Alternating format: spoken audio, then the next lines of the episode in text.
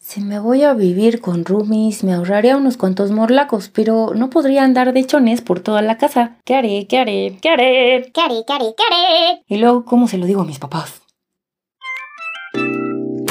Soy Ailu Beta y esto es Ailube Talks. Este contenido es mera opinión personal y en ningún momento pretende sustituir opinión profesional. Temporada 1. Disrumpe el caos. Hola, ando bien Felipe y con tenis. Me llena de adrenalina y emoción que me estés escuchando. Soy Ailu Beta, tu amiga ecléctica de los audífonos. O psicóloga, sí, sí, de hocico, y simple terrenal. Intercambiamos formas de pensar para desarrollar la habilidad de escoger nuestras creencias personales que conduzcan a ser mejor y sentirnos bien. Es la flexibilidad de las creencias, o sea, hacer plastilina mental.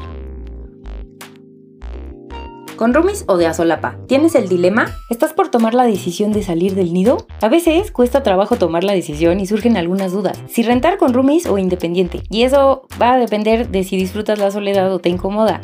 Y reconocer que las relaciones interpersonales son complejas pero no difíciles. La soledad en este sentido interprétese como la tranquilidad de vivir sin distracciones y no tener que atenerse a horarios o hábitos de otras personas. Y las relaciones interpersonales son complejas porque habrá que considerar que todos tenemos hábitos y costumbres diferentes. Y en este caso tendríamos que recurrir a la tolerancia y respeto que conlleva a una sana convivencia y llevar ciertas reglas. Te platico desde mi experiencia que tomar en cuenta y que tu primer intento no sea un epic fail y tengas que volver al nido a los tres meses.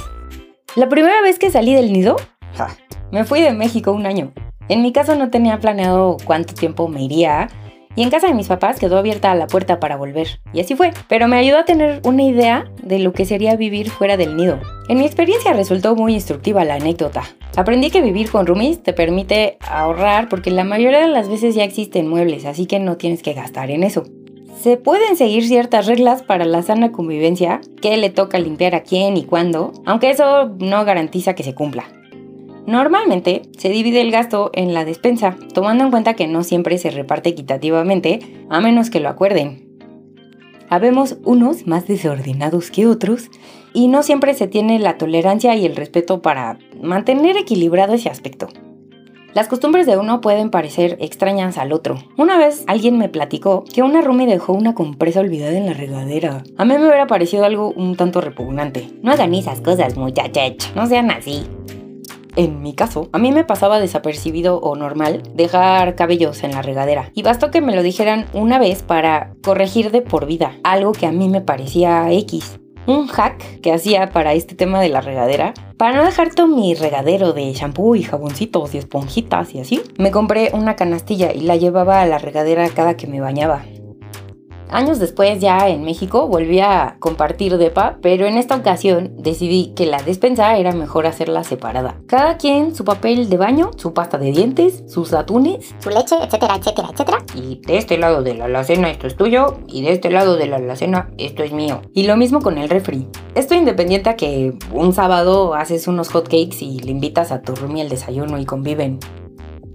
Aunque en esta ocasión compartía depa con una de mis mejores amigas, también aprendí que me estampé con la pared.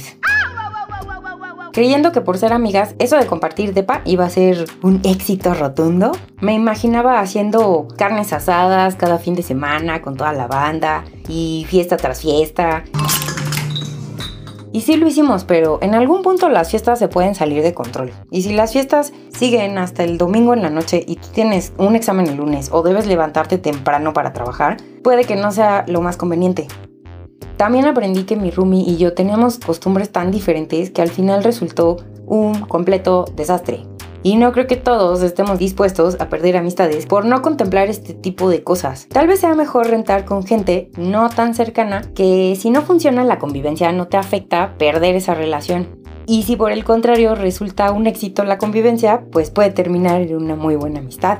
Ser los mejores amigos en la fiesta no garantiza que sean compatibles para vivir juntos. Así que, no sé. Yo que tú lo pensaba dos veces antes de tomar esa decisión. Algunas de las reglas de roomies que hay que considerar es como el horario para usar la regadera. Si eres de los que tardan en el baño y solo hay un baño, considera que no podrás tardarte tanto. ¿Quién lava los platos? O si cada quien lava el que ocupó. Se puede andar en chones de tal a tal hora.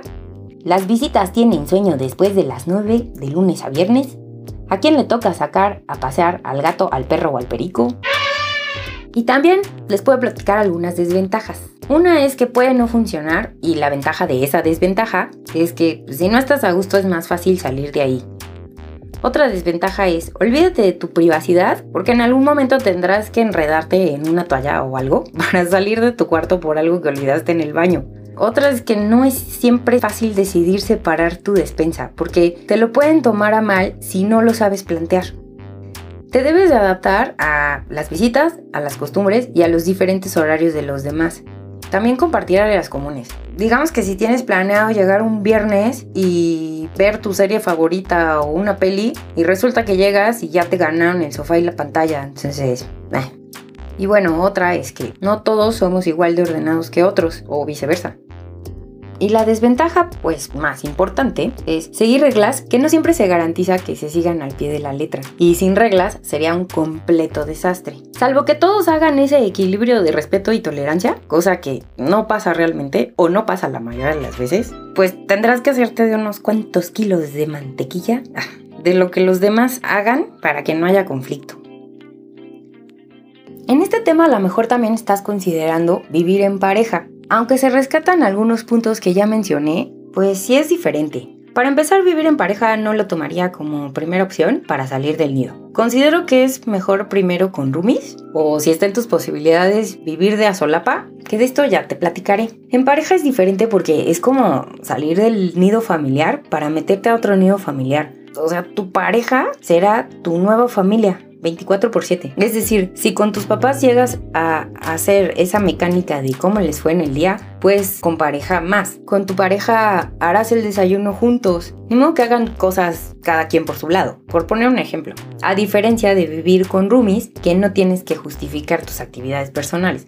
O sea, con roomies no pasa nada si no llegas a platicar tu día y llegas directo a encerrarte en tu cuarto, a ver el Insta o picarte la nariz.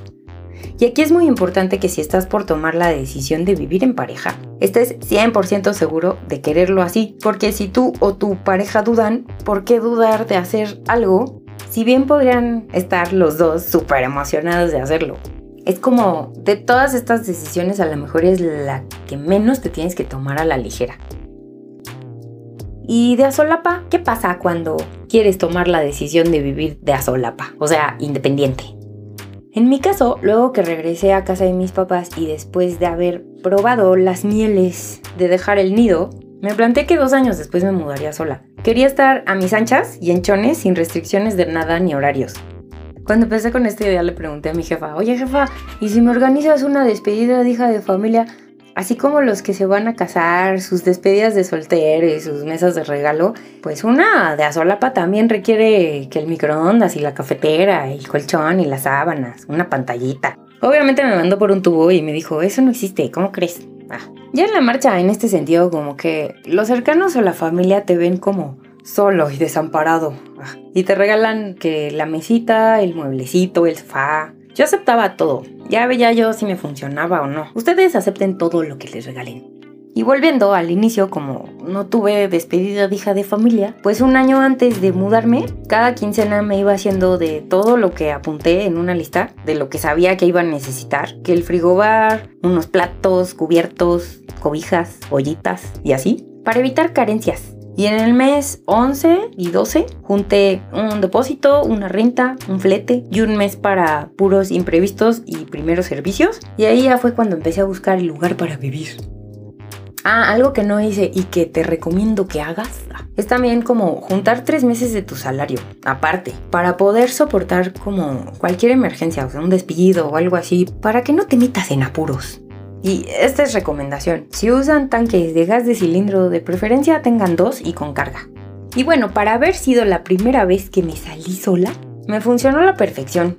No me faltó nada. Si tienes la opción de planearlo así con tiempo, hazlo. Ya en la marcha comprobé que fue una de las mejores decisiones que tomé. Confieso que el orden no es muy fuerte, pero me encanta escuchar música a todo volumen, que a mí sí me encanta andar en chones mientras barro y agarro la escoba de micrófono, y que soy capaz de recuperar mi depósito porque logro conservar el lugar en buen estado. Por más que le busqué no encontré desventajas a mudarte de a solapa. Y creo que la clave del éxito es planearlo con tiempo. Las únicas desventajas es que si no metes varios rollos de papel al baño, nadie te los va a llevar. Y si olvidas tu toalla cuando te vas a bañar, nadie te la va a llevar.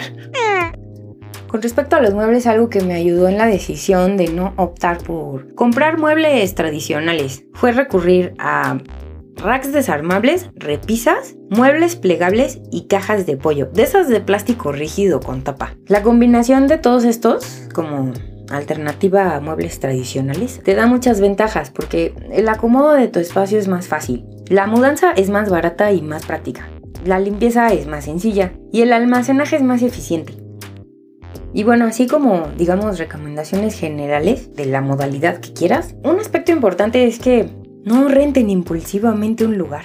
Una vez me pasó que me dormía en mis laureles, me agarraron las prisas, agarré un lugar que tenía humedad y todo por no fijarme. Y firmé hacia el contrato. A los seis meses, muchas de mis cosas estaban echadas a perder y pasaba mucho frío en ese lugar. No lo hagan. Fíjense muy bien que el lugar esté en buenas condiciones por todos, todos, todos lados. Y como tip, cuando rentes con inmobiliaria, las inmobiliarias suelen cobrarte una como póliza de investigación que no baja de 3.000 morlacos y no hay devolución.